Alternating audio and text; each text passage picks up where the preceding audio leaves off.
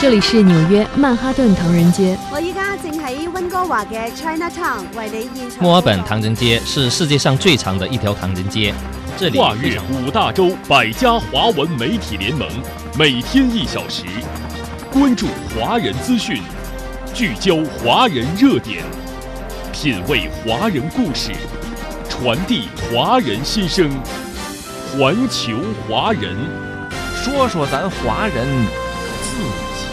事儿。欢迎您继续关注环球华人节目，我是主持人高楠。接下来请听华人故事。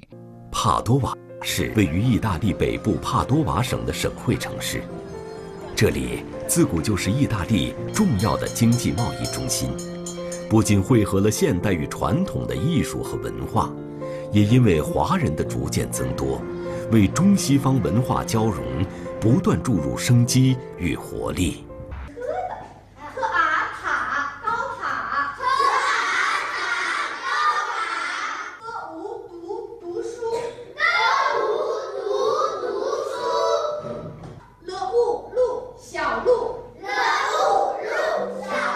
这里是位于帕多瓦市中心的一所中文学校，创办至今已经有十年的时间。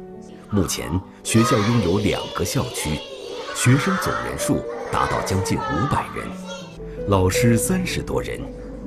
除了中文学习，还开设有钢琴、篮球、吉他和古筝等十几种特色兴趣课程，是当地华裔青少年。以及意大利青少年学习中文以及中国传统文化的重要基地，而这所学校能在十年间不断发展壮大，离不开一位华人的努力，他就是学校的创办人许可。很好，头同对学们好，很好，这个呢？休息休息就是你们最喜欢的时候，下课了是吧？嗯。十年来，每天在中文学校都能看到许可忙碌的身影，从学校的管理到教学，再到后勤，他凡事都要亲力亲为。许可祖籍云南昆明，因为父母都是教师，所以他从小就有一个教师梦。二零零五年。学习汉语言文学专业的他，因为对古罗马以及文艺复兴时期的历史和艺术非常感兴趣，决定前往意大利帕多瓦深造。那一年我十九岁，来到意大利选修嗯文物修复专业。刚来意大利的第二天就被通知要去参加入学考试。那时候人生地不熟，全凭着一张纸质的地图，而且全是意大利文。当时我在国内只学了一个月的意大利文，当地的意大利人那个时候英文也不是特别好，就是左问西问东问，最后原本四十分钟的路，我硬是找了三个小时才找着，憋着一口气把考试考过了。初到帕多瓦，因为没有亲人和朋友的陪伴，徐克时常感到很孤单，所以他总喜欢去当地热闹的地方转一转。也可以借此多了解当地的风土人情。刚刚到巴多瓦的时候，就是总喜欢往这个集市上跑，这里都是有一些小集市。在这里的话呢，我又遇到了很多我我们中国人、我们同胞的摊位。随着和当地华侨华人接触越来越多，许可发现，很多华裔孩子意大利语说的都很好，但是中文的表达能力普遍不强。对于中国的历史文化，就了解的更少了，他为此感到惋惜。毕业之后，徐克在当地组建了自己的家庭，并且找到了一份在会计师事务所的稳定工作。一次，他的一个朋友找到他，想让他教孩子们学习中文。就利用下班和周末的时间，给孩子们进行呃中文的教学，还有呃给他们讲中国的历史故事，他们非常感兴趣。久而久之，呃朋友的朋友又带了他们的孩子来，陆陆续续来了将近十来个小朋友。但是由于孩子们的作息和他们兴趣班的时间不同，我很难在呃在固定的时间内给孩子们上课，和我的工作上也有了冲突。当时我就在想，我怎么办呢？一边是一份收益可观的稳定工作，另一边是自己梦想中的教师职业，许可陷入了两难。在这个过程中，她的父母以及丈夫给予了她很大的支持，最终，她选择成为一名中文教师。不过，随之而来的却是一个又一个的挑战。面临的问题就是场地、经费，还有嗯教材，嗯包括一些办学的手续，这个当时是从无从下手啊。正好是我们会计师事务所的一个嗯合作的一个中国朋友，他给我介绍，就在中国商城里面二楼可以租借一间办公室，我们就租用了一个办公室作为我们当时的第一间教室。这样场地有了，呃，接下来呢，我们的教材是一个非常令人头疼的问题。那个时候我们在网上找了很多的教材，但是感觉都不齐全，不不不是全套的。你有教材可能没有练习册，你有练习册可能没有教师参考书。我们希望让孩子用一个嗯比较系统完整的书，那这怎么办呢？我就往家里面求救，给我爸爸妈妈打电话，爸妈我需要书，他们就呃马上给我邮寄了一套人教版的小学语文教材，从一年级到六年级下册。二零一三年三月，在中国驻米兰总领事馆的支持下，中文学校经过当地政府审批成立。刚开始。来这里学习的孩子只有二十多人。经过一段时间的努力，许可他们的工作得到了家长们的肯定。来学习中文的学生数量也逐渐增多。为此，许可特别开设了周末班以及暑期班，将一间教室增加到五间。然而，就在教学工作慢慢步入正轨时，一个突如其来的状况。却打乱了许可的节奏。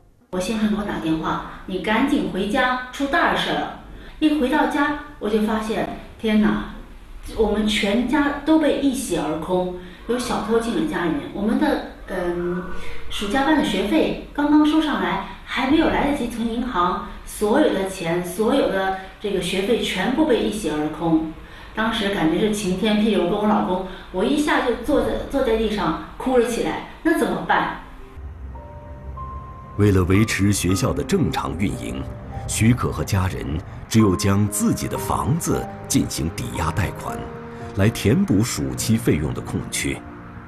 可是，没过多久，又一个令他意想不到的事情发生了。由于我们整个商城的业主之间的一些纠纷。导致了我们整个商城三十九家机构，包括楼下的商铺和我们楼上的学校，还有旅行社等等，呃，在内的机呃所有的三十九家机构，全部在一夕之间全部都被封了。一夜之间，我们就失去了校舍。当天下午我们还有课，我完全不知道怎么办了，就站在商城楼下。我看着家长们，看着这些保安人员们走来走去贴封条，呃，拉拉杆子，我我无能为力。想想，呃，这两年我们的心血在一夕之间就完全的就没有了，非常的不甘心。多年辛苦的努力付诸东流，这对于许可来说，无疑是一个巨大的打击。他也因此想到过放弃，而来自家人和师生们的鼓励，成为了支撑他的力量。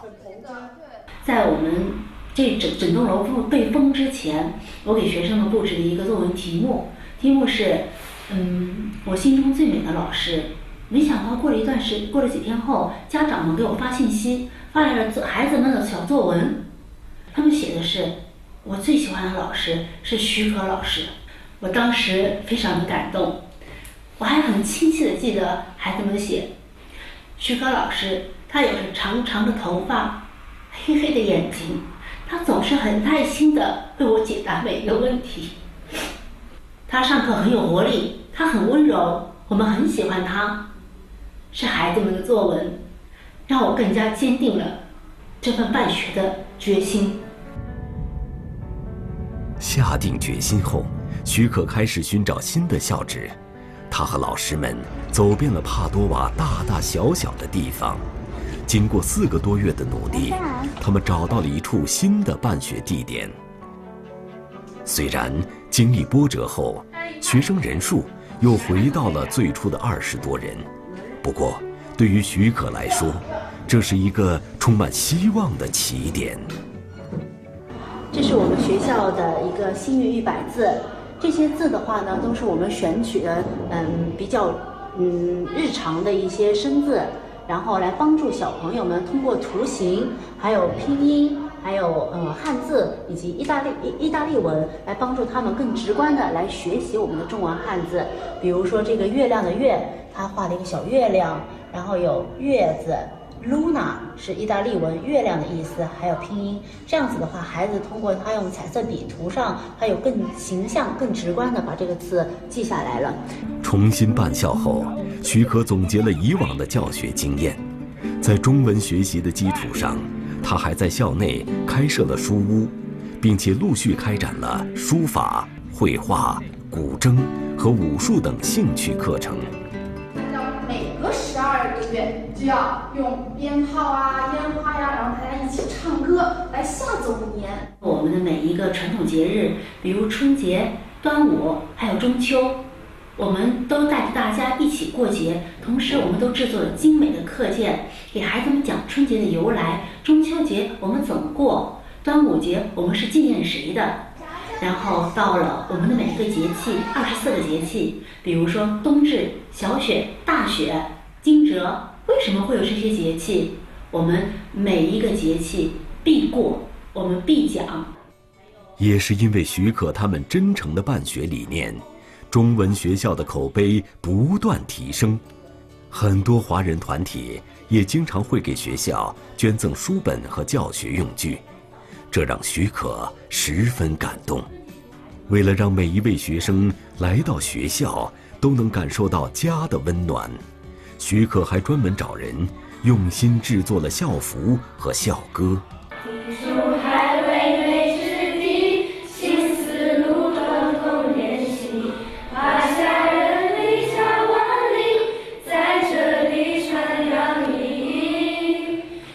许可说，一直以来，她的丈夫马可和公公婆婆在她的事业以及生活中。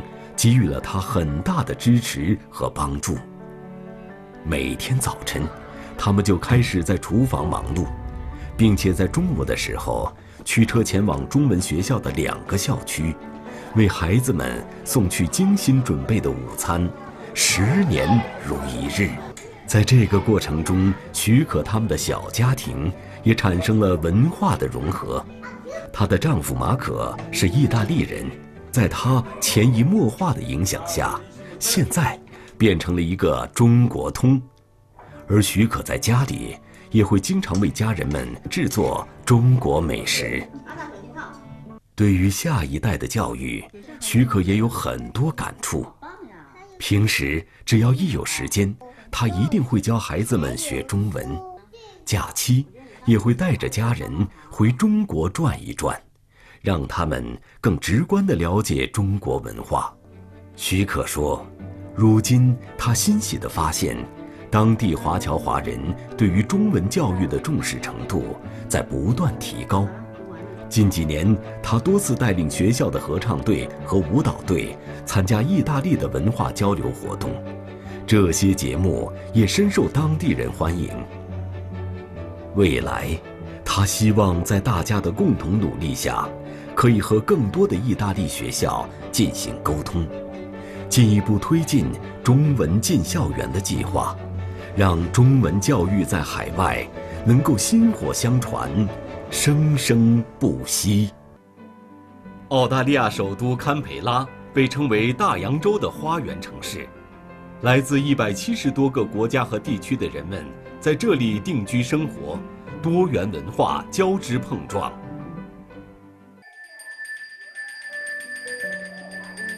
在堪培拉的市中心，有一所开办了十八年的中文学校。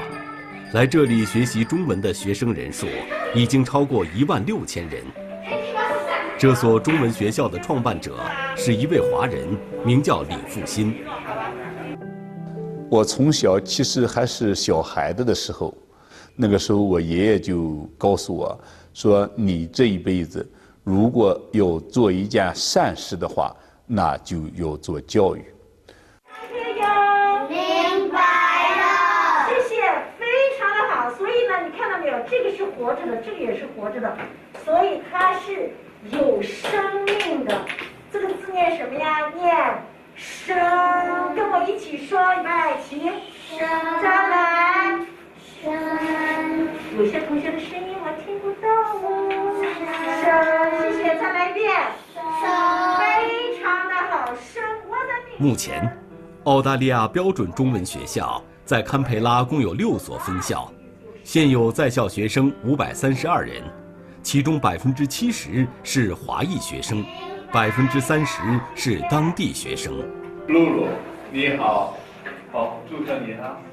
李复兴告诉记者，他当初刚到澳大利亚的时候，并没有想到自己在未来二十年里会和汉语教学紧紧联系在一起。李复新出生于山东省潍坊市昌乐县的一个农民家庭。1986年考入华东师范大学，师从中国现代教育理论奠基人瞿宝奎教授。1996年，33岁的李复新远赴澳大利亚蒙纳士大学攻读了博士学位。与此同时，他还去到几所学校兼职教授中文课。我当时。根本找不到中文教材，更找不到合适的中文教材。哎，当时我记得澳大利亚一个课程公司出版了一本叫做《中国通》的教材，但是翻开来看呢，基本上是英文来解释中文。当时他们的编者之一找到我，希望我。对这本教材呢进行一下审定和检查，但是我读了那个书以后，我的心情，呃，并不愉快。我感觉到，呃，当时的中文教材他们在编写方面，实在是不如人意。看着这本所谓的《中国通》，李复兴心里很不是滋味儿，他感觉到。在澳大利亚推广正规中文教材是一件迫在眉睫的大事儿，于是，他立刻托朋友从国内寄来了五套中文教材，包括练习册和教师用书，总共一百八十本。每天，他都拖着一个皮箱，里面装满教材，四处去推广。可是，就这样奔波了大半年，订货量也只有四百多本。唯一令他感到欣慰的是，他带来的教材得到了许多华文学校老师的认可。所以呢，当这个更多的侨团和个人这个创办了中文学校的时候，这些老师们都自然而然地把目光就转到了我所推广的中文教材，特别是标准中文教材的身上。他们感觉这教材。哎，有一种耳目一新的感觉啊，非常喜欢。博士毕业后，李复新打算继续留在澳大利亚推广中文书籍，可这份微薄的收入并不足以维持生活。于是，他去参加了当地大规模的招聘活动，并获得了澳大利亚和新加坡多个教育机构的高薪聘请。然而，就在这抉择犹豫的时刻，李复兴却产生了一个大胆的想法。那么那个时候呢，我的大儿子，呃，也该学中文了。可是，在当时呢，在堪培拉呢，没有合适的中文学校，呃，有的是教繁体字，啊，有的呢，在办学方面不是很正规。后来呢，我们呢想，我的儿子还有他的伙伴们。应该学标准的、规范的中文，所以呢，我们就当时就商量，能不能呢，我们自己来办一所中文学校。当时在澳大利亚，学校通常是由政府机构和社团组织开办，个人办学还很少见。因此，当他把办学的想法说给朋友听时，大家都表现出极大的不解。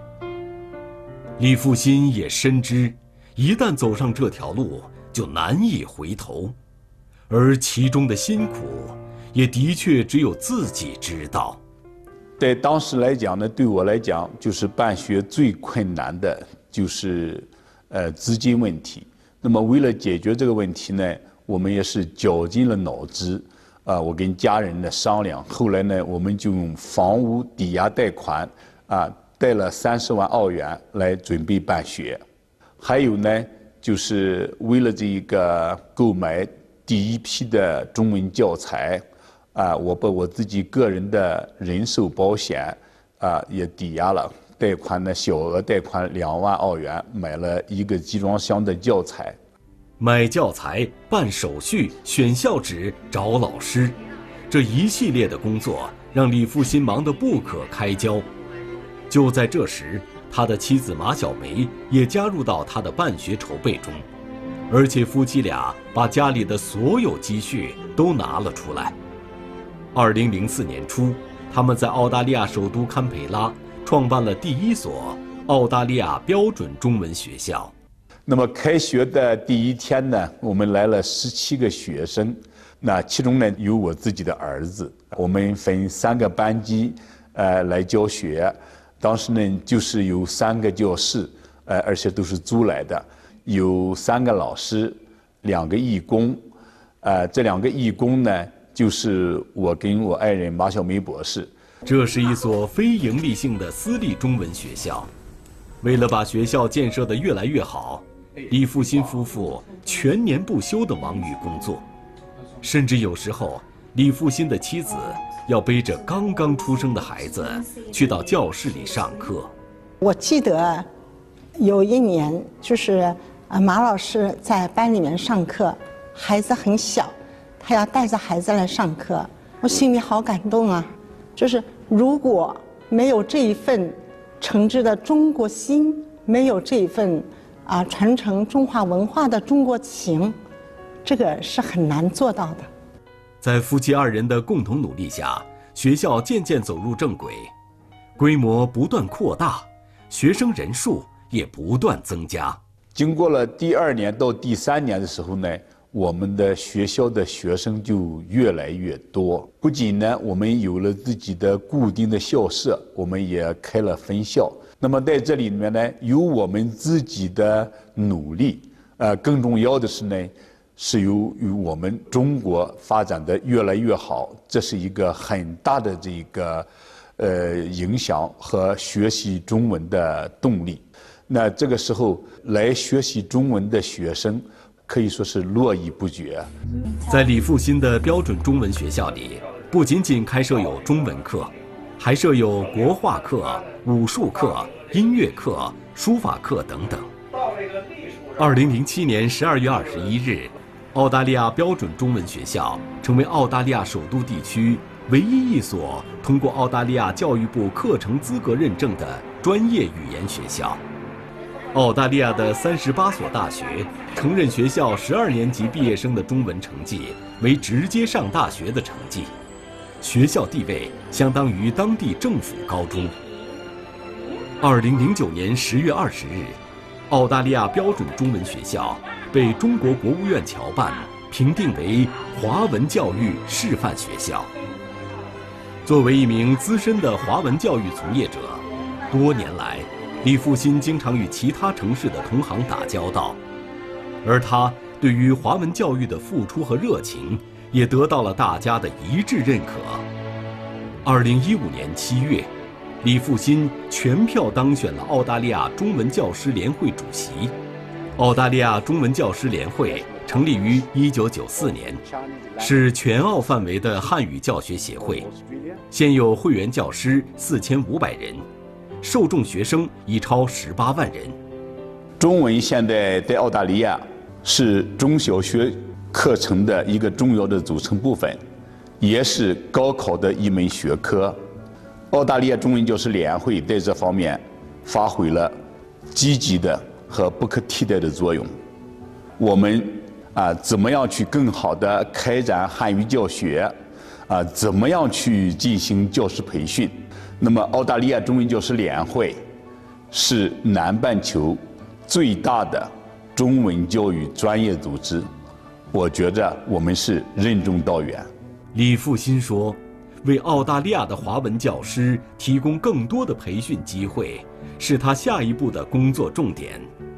同时，他也希望。”带领自己的学生到中国去学习、去寻根、去近距离的感受中国文化的魅力。以上就是今天环球华人的全部内容，感谢您的收听，我们明天同一时间再会。